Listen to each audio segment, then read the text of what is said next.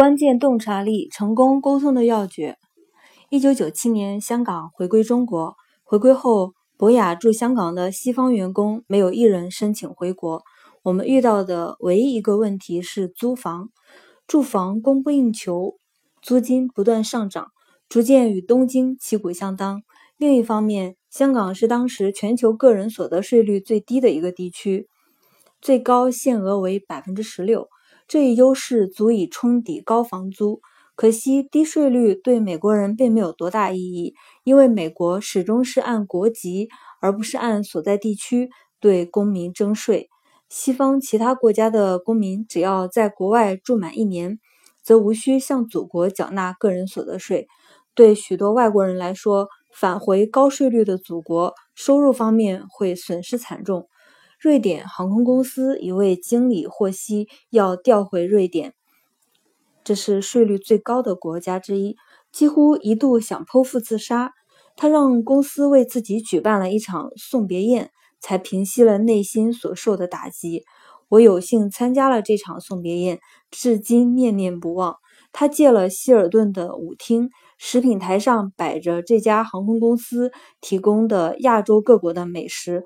各种酒免费喝，还有一支乐队演奏小夜曲。他的同事并不认为这个仪式铺张浪费，而且很同情他，不是为了睡，而是因为他要回到瑞典北部一座城市。在我看来，那里的主要活动就是御寒和寻找阳光。当时香港是与中国内地做生意的门户，因此世界各国的公司都将总部设在这里。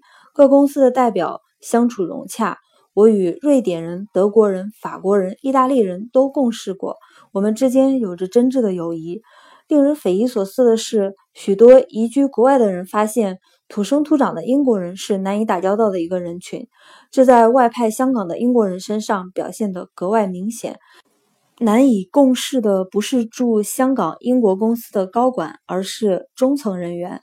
首先声明，由于在英国工作了大半生，我是一个坚定的亲英分子。在马来西亚、新加坡、印度和澳大利亚等地，与英方高管直接打过交道。许多，我强调许多，不是全部。在香港生活多年的英国人认为自己是社会精英，他们认为自己高高在上、高人一等。这些人多半并不富裕，却靠。雇主提供的津贴享受奢华的生活，如住房，甚至管家、轿车司机和俱乐部会员。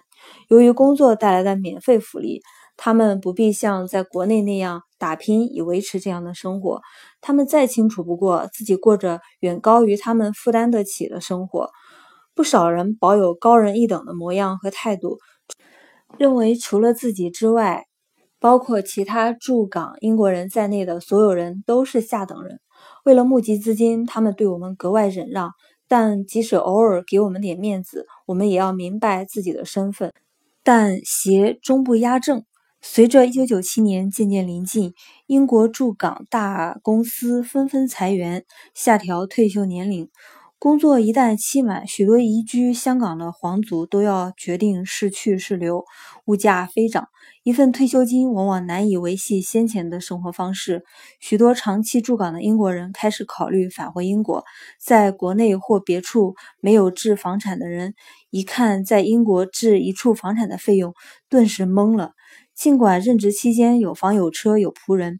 但这些人大都不富足，福利不能囤积，只能在拥有的时候享受。大多数人别无选择，只能打道回乡，过潦倒的生活。